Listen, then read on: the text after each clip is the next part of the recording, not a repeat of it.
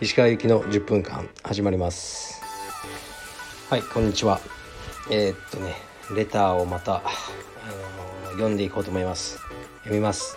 石川先生こんにちは。レッスンにおけるテクニックについて質問ですが柔術は年々新しいテクニックが出てきていると思います。教えてもらう側一選手として柔術をするのなら自分のスタイルのことだけ考えて練習をしていけば良いのでしょうし新しいテクニックを取り入れる取り入れないは自分のスタイルに応じて考えていけば良いと思うのですが石川先生は指導者としてレッスンする際に最新の技についてはどのように考えられてますか？どんどん取り入れて教えるべきでしょうか？最新は置いといて基本の体の使い方を教える。得意な人に教えさせる。などどのようにお考えでしょうか？よろしくお願いいたします。ということですね。そうですね。あのー、うん得意なやつが教えればいいと思いますね。例えばまあよくあのー、ね話に出る最新の技ってなんだ？っていうのがありますが、まあ、ベリンボロとかねもうもう最新でもないのかな？あれも。そういうのはもう僕はやらないのであの教えることもできないのであのうちの選手ができると思うので彼らがやればいいと思いますし、まあ、僕の役割じゃないなと。まあ本当はね僕もその最新の技とかをその今でも取り入れまくってあのでそういう先生もいっぱいいると思いますけどちょっと僕はもうねそういう 熱意はないっていう感じですね。ですからあのスタッフとかはねやってると思います。うんだから先生って結構ね危険なんですよね試合に出なくなってさらにスパーリングとかしなくなるとなんかこう夢の技みたいなのを使あの逆に教え始めちゃう先生いるんですよ。うん。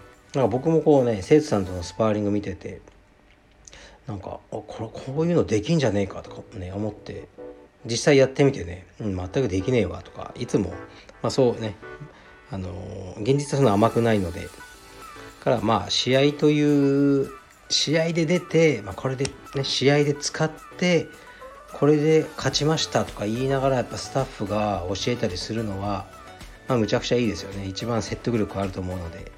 まああの最新の技とかは、ね、スタッフとかが教えればいいと思いますし。とね全てを学ぶ必要はないと思いますよ。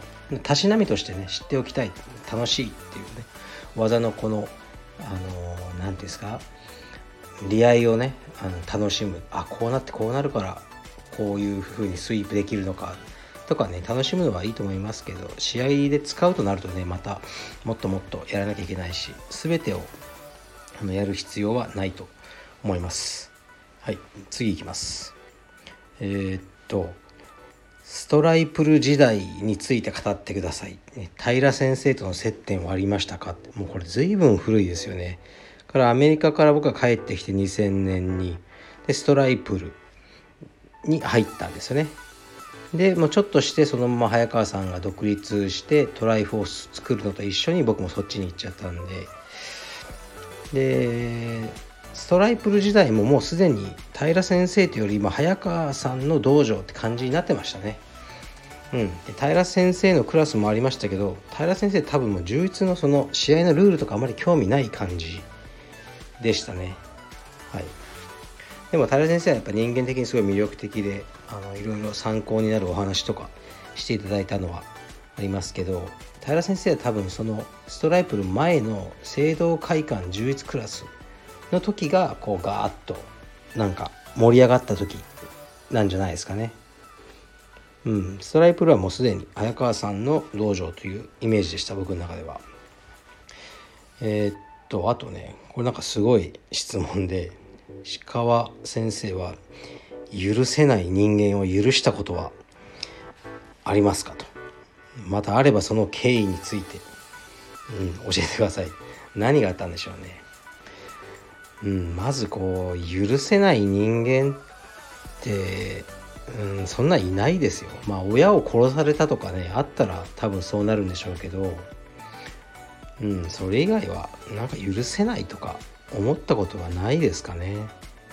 うん、まあねいろいろ騙されたりとかね嘘つかれたりとかいろいろありましたけどうん別に余暇です。はい。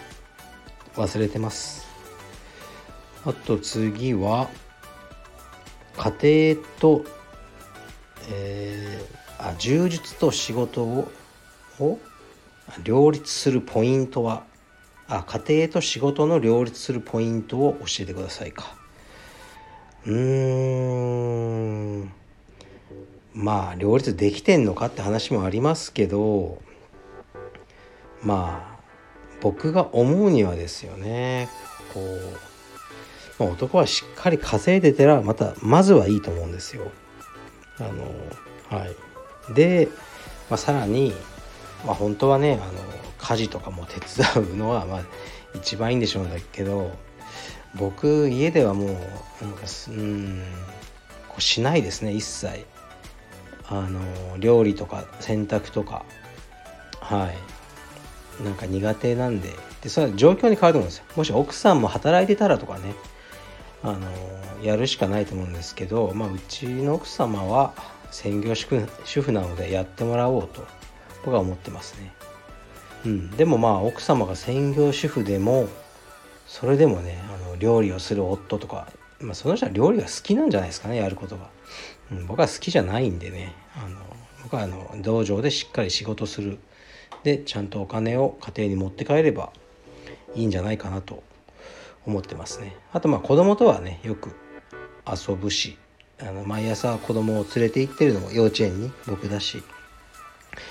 それぐらいしかしてないので両立できてるかどうかは分かりません。あと、えー、柔術のクロストレーニングとして、ま、この方が言われるわにはですね。柔道はマイナスだと。一番役に立つのはレスリングじゃないかと思っていると。で石川先生はどう思われますかと。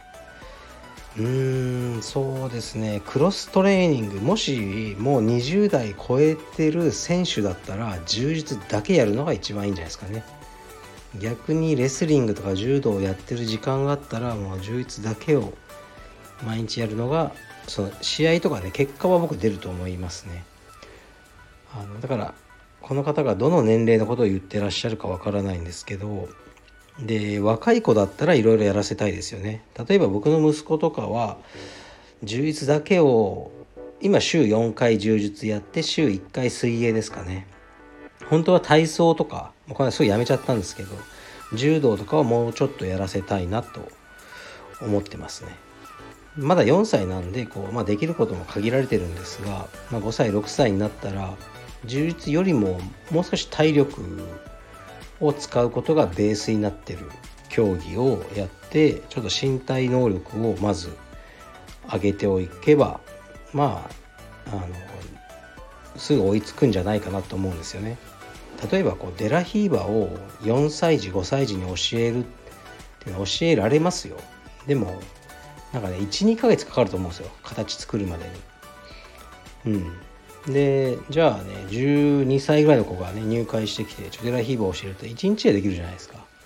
だからあのあんまりそう技を4歳5歳に教えてまあすごいおすごいね4歳5歳でデラヒーバーやってるとかそういう動画もありますけど僕はあんますごいと思わないですよね、うん、それよりも体力をつけておければあの後から何とでもなると思ってます。もう一ついこうかな。なんだっけ？えー、っとうんそれぐらいですかね。はい。でまあね質問もいっぱい来てますね。あとなんかマニアックなところで荒牧誠について語ってくださいってのがありましたね、まあ、ちょっとねじゃあ語ろうかな軽く。荒牧誠くんはあのえー、っとまあ元 JFT の仲間で僕は一緒にブラジルとからも行ってえー、僕の2006年の世界大会チャオビではなんとお互いに多分3回ぐらい勝って準々決勝で当たって僕が負けてしまって彼が3位になった。で僕に勝つことによって3位になって。っていうあの仲間ですね。仲間だけどちょっと後輩チックな扱いを年齢が下なのでしてますけど。別にキャリアとかは変わらないと思いますね。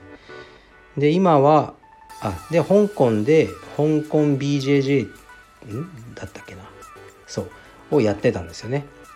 でも今は帰ってきて多分そこは人に任せて福岡でえー、っと弘中選手と一緒に何ていう名前だったっけな？すいません名前忘れちゃいました。なんとかっていう道場をやってます、はい、でほとんど今話すことはないですけど、まあ、僕にとっては大事なこう仲間ですね、まあ、彼とは多分ね7回か6回とか試合して僕1回か2回勝ったのかな。1回勝ったのは確実ですけど、ね、2回勝てたかどうか覚えてないっていう。ですごく苦手なタイプであのー、きつかったですね。でもまあ彼が行ってあのー、ね勝つために頑張ったっていうのはあるので僕にとっては大事な仲間です。